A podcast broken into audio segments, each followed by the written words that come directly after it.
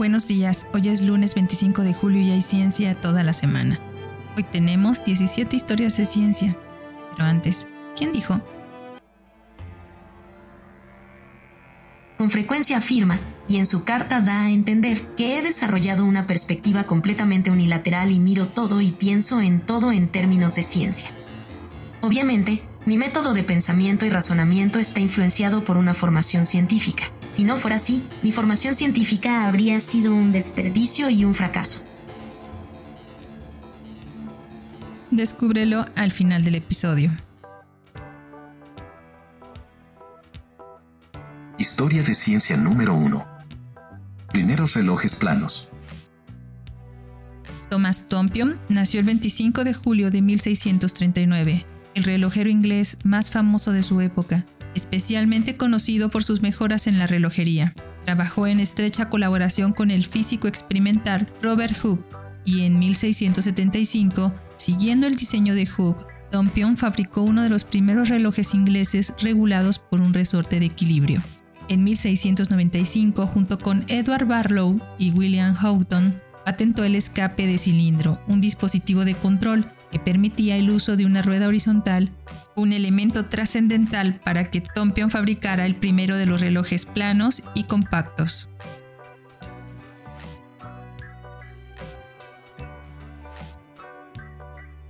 Historia de ciencia número 2. Pantógrafo. Christoph Schneider nació el 25 de julio de 1575, astrónomo y físico jesuita, inventor del pantógrafo. Un pantógrafo es un mecanismo articulado basado en las propiedades de los paralelogramos. Este instrumento dispone de unas varillas conectadas de tal manera que se puede mover respecto a un punto fijo o pivote. Se ideó originalmente para reproducir de forma manual dibujos originales a distinta escala, aunque el término ha pasado a designar de forma genérica cualquier sistema cuadrangular de varillas articuladas. Christoph ingresó a la Sociedad de Jesús en 1595 y después estudió matemáticas en Ingolstadt, convirtiéndose en profesor de la materia en Dillingen. Enseñó hebreo y matemáticas y comenzó sus primeros trabajos de investigación científica. Inventó el pantógrafo, también empezó a construir telescopios y a realizar observaciones solares. Al principio colocó lentes coloreadas, pero después usó la técnica de la proyección. En marzo de 1611 descubrió las manchas solares, un fenómeno que contrariaba la idea de la perfección del Sol y por ese motivo evitó darlo a conocer. Comunicó su hallazgo a un amigo quien lo publicó en 1612 bajo un seudónimo. En trabajos posteriores describió la rotación de las manchas y la aparición de fáculas. Galileo Galilei emprendió una disputa con él sobre quién había descubierto primero las manchas solares, lo que parece ser es que no fue ninguno de los dos, sino David Fabricius. Skeiner continuó con el estudio del Sol otros 16 años antes de que saliera a la luz su trabajo más importante, titulado Rosa Ursina, que contiene el informe de numerosas observaciones y la descripción de múltiples equipos de observación. Uno de los resultados más valiosos es la descripción del plano de rotación de las manchas solares. Creó el primer telescopio terrestre y diferentes tipos, en particular uno con dos lentes convexas, lo que mejoró de manera significativa la calidad de las imágenes. Skeiner organizó debates públicos sobre astronomía en donde se discutían temas tales como el sistema geocéntrico contra el sistema heliocéntrico. Un cráter de la Luna y un asteroide llevan su nombre en su memoria.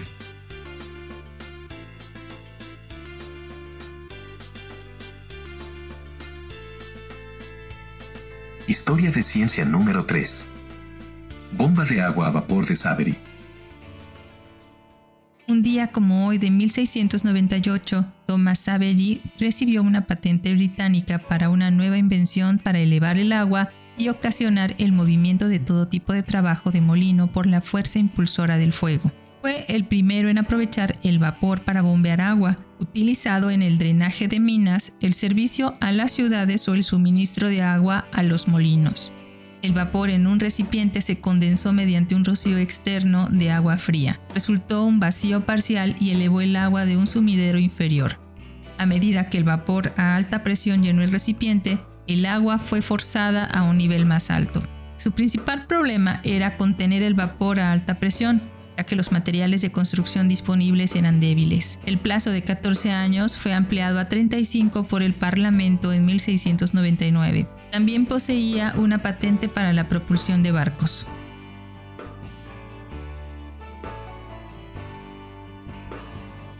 Historia de ciencia número 4. Islotes de Langerhans. Paul Langerhans nació el 25 de julio de 1847 médico, patólogo, fisiólogo y biólogo alemán, al que se le atribuye el descubrimiento de las células que secretan la insulina, denominadas en su honor como islotes de Langerhans. En febrero de 1869 presentó una tesis titulada Contribuciones a la anatomía microscópica del páncreas, en la que se refiere a islas de células claras a lo largo de la glándula, tiñéndose de manera diferente al tejido circundante. Se dio cuenta de que estas áreas estaban más ricamente inervadas, pero no pudo sugerir una función, excepto por la hipótesis incorrecta de que podrían ser ganglios linfáticos. Un año antes, todavía como estudiante universitario, había analizado células epidérmicas de la piel como parte de una competencia abierta organizada por la Universidad de Berlín. Las células ramificadas de la piel se asemejaban a las neuronas descritas en su artículo titulado sobre los nervios de la piel humana. Siguieron siendo un enigma durante más de un siglo antes de que se conociera su función e importancia inmunológicas.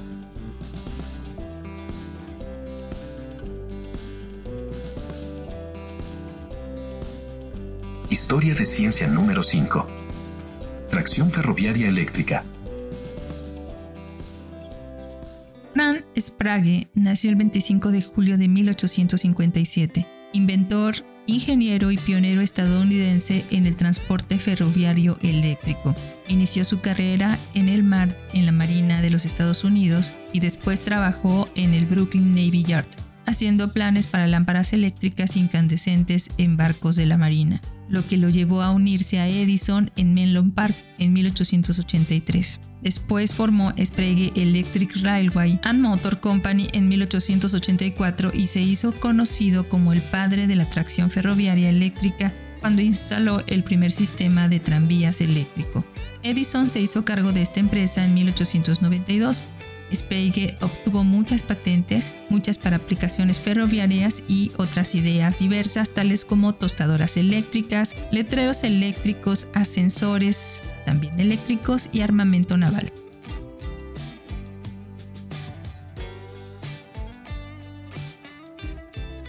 Historia de ciencia número 6. Estructuras rocosas precámbricas. Andrew Cooper Lawson Andrew Cooper Lawson nació el 25 de julio de 1861, geólogo canadiense estadounidense, quien a los 38 años era profesor de mineralogía y petrografía en la Universidad de California, donde sus cursos en ese relativamente nuevo campo de estudio de la geología le dieron gran prestigio a él y a su departamento. Lawson hizo importantes descubrimientos de estructuras rocosas precámbricas de más de 570 millones de años y publicó interpretaciones revolucionarias de estos estratos en 1881. Encabezó la comisión designada para investigar el desastroso terremoto de California de 1906. El informe fue un hito en su campo. El estudio inició la teoría del rebote elástico de las ondas de choque. Lawson fue el primer paleosismólogo histórico que correlacionó los terremotos con las fallas específicas, principalmente aquellas con ruptura superficial. Y en 1908 describió la ruptura superficial en la falla de Hayward durante un terremoto en 1868. Historia de ciencia número 7. Caucho sintético. Sergei Pasislevich Lebedev nació el 25 de julio de 1874, químico ruso que desarrolló un método para la producción industrial de caucho sintético. En 1910, mientras investigaba los procesos mediante los cuales las moléculas pequeñas se combinan para formar otras grandes, Lebedev fabricó un caucho elástico mediante la polimerización del butadieno que obtuvo del alcohol etílico, La producción de polibutadieno en la Unión Soviética utilizando el proceso de Lebedev se inició en 1932, utilizando papas y piedras calizas como materias primas. Para 1940, la Unión Soviética tenía la industria de caucho sintético más grande del mundo, con una producción de más de 50.000 toneladas por año. Durante la Segunda Guerra Mundial, su proceso de obtención de butadieno a partir de alcohol etílico también fue utilizado por la industria alemana del caucho.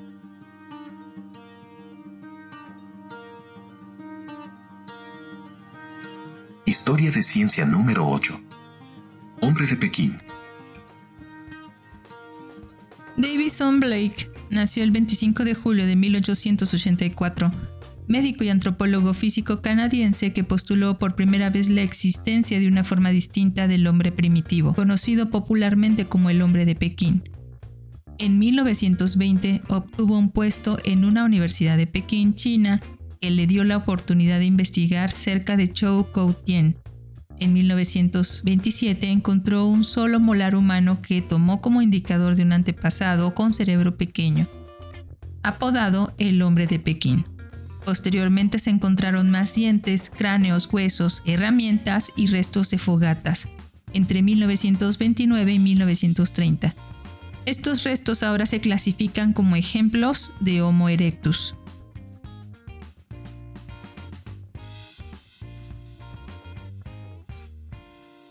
Historia de ciencia número 9. Primer vuelo del Canal de la Mancha. Un día como hoy de 1909, el aviador francés Louis Blériot cruzó el Canal de la Mancha en un monoplano viajando desde Calais, Francia, a Dover, Inglaterra, en 37 minutos. Este fue el primer vuelo internacional de un avión en el extranjero.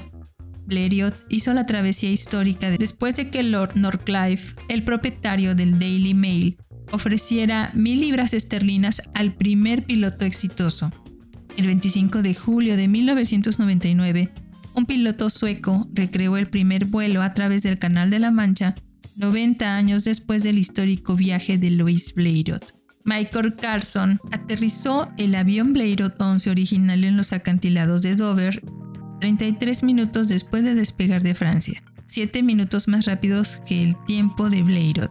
Él dijo, este fue el primer gran vuelo heroico cuando el siglo era joven y quería celebrar el final de este siglo de la misma manera que comenzó.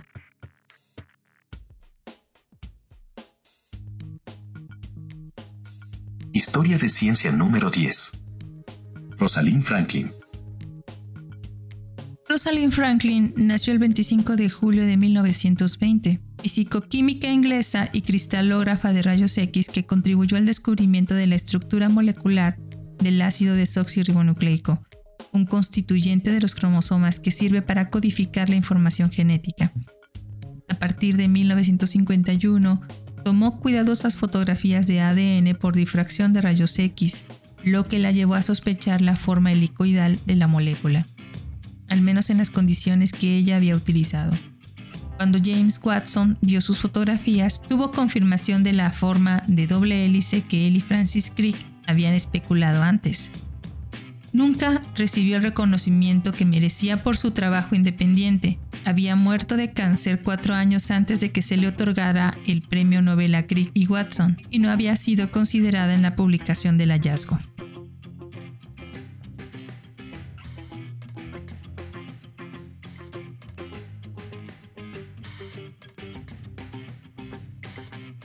Historia de ciencia número 11. Primera prueba nuclear submarina.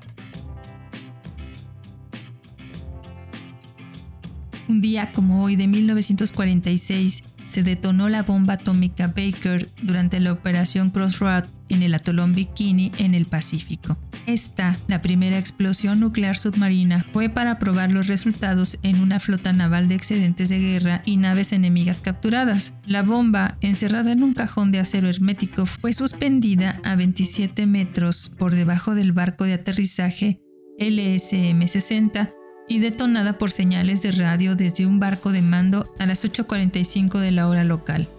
La explosión creó una enorme columna de vapor de agua y una serie de enormes olas. Después de la segunda, la ola golpeó el buque objetivo Carrier Saratoga y lo arrastró 730 metros. Se hundió ocho horas después. Esta ola, de casi 30 metros, también hundió al acorazado Arkansas. Tres submarinos, Pilot Fish, Apogon y Shipag, y la barcaza de combustible IO-160.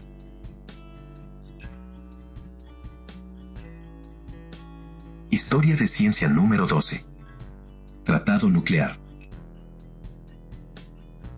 Una década después de la primera explosión nuclear, una década después de la primera explosión nuclear, los Estados Unidos, la Unión Soviética y Gran Bretaña rubricaron un tratado en Moscú que prohibía las pruebas de armas nucleares en la atmósfera, el espacio o bajo el agua.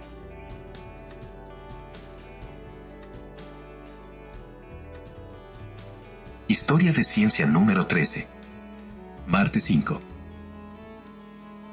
Un día como hoy de 1973, la URSS lanzó Mars 5 en un propulsor Proton y fue la primera de varias sondas soviéticas a Marte, Mars 4, Mars 5, Mars 6 y Mars 7, lanzadas en julio y agosto de 1973. La misión de Mars 5 era orbitar Marte, lo que se logró el 12 de febrero de 1974. Cada órbita tomó alrededor de 25 horas. Fue diseñada para devolver información sobre la composición, estructura y propiedades de la atmósfera y las superficies marcianas. Sin embargo, después de solo 22 órbitas, la misión terminó prematuramente debido a la pérdida de presurización en la carcasa del transmisor. Antes de la falla se capturaron datos de una pequeña porción del hemisferio sur marciano con 60 imágenes enviadas durante un periodo de 9 días. La sonda también envió más mediciones realizadas por otros instrumentos.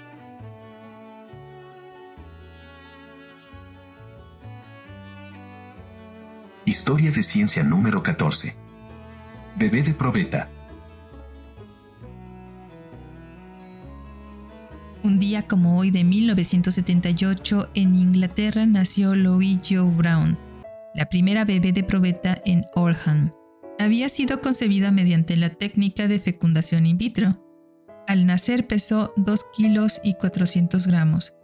Nació por cesárea en el Hospital General del Distrito y para el 25 de julio de 1999, en su cumpleaños número 21, habían nacido más de 300.000 bebés en todo el mundo mediante la fertilización in vitro. 29.000 de ellos tan solo en Gran Bretaña. La fertilización in vitro comenzó con el Dr. Robert Edwards en Cambridge, que deseaba ampliar el trabajo en animales para tratar a las mujeres con trompas de falopio bloqueadas, que impedía que sus óvulos viajaran desde los ovarios hasta el útero, donde podían ser fertilizados. Me di cuenta de que todo lo que debíamos intentar hacer era arrancar ese óvulo del ovario y fertilizarlo en el laboratorio, dijo.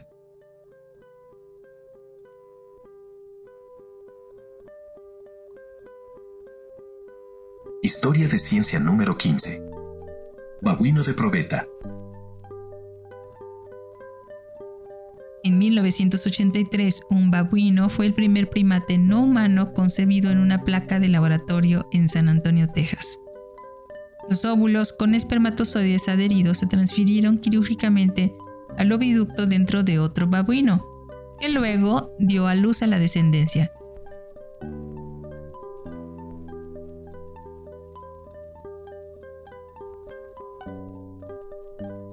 Historia de ciencia número 16. La primera mujer en caminar en el espacio.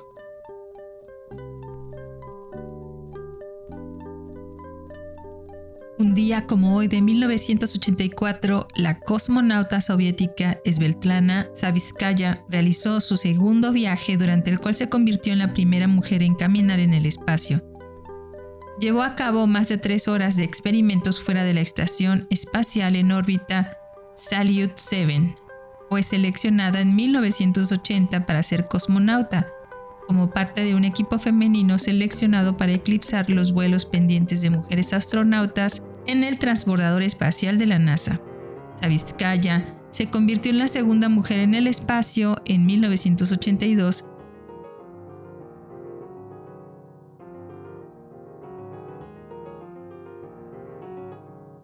Historia de ciencia número 17. Células madre cultivadas.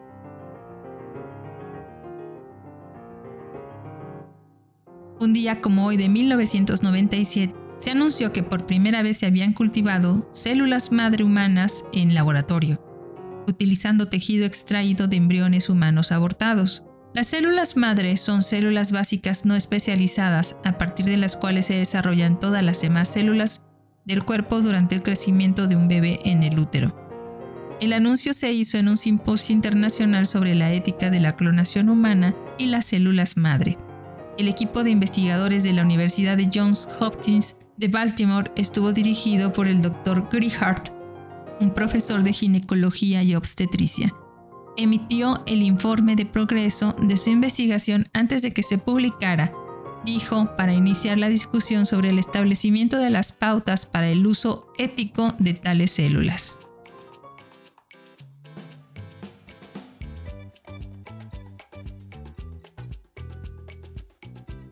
Y esto fue todo por hoy, pero antes de despedirnos, fue Rosalind Franklin en una carta a su padre, Ellis Franklin, en el verano de 1940, quien dijo, Con frecuencia afirma, y en su carta da a entender que he desarrollado una perspectiva completamente unilateral y miro todo y pienso en todo en términos de ciencia. Obviamente, mi método de pensamiento y razonamiento está influenciado por una formación científica. Si no fuera así, mi formación científica habría sido un desperdicio y un fracaso. Muchas gracias por escucharnos. Recuerda que si quieres contactarnos, colaborar o requieres las fuentes de la información, por favor no dudes en escribirnos. Nos encuentras como Cucharaditas de Ciencia en Instagram, Twitter, Facebook, TikTok y en cucharaditasdeciencia.com.mx o escríbenos directamente a cucharaditasdeciencia.gmail.com. Puedes escucharnos en Spotify, Anchor, Apple y Google Podcast. Desde nuestra cabina de grabación en el corazón de Jalapa, Veracruz, México, te abrazamos con afecto. Disfruta el día.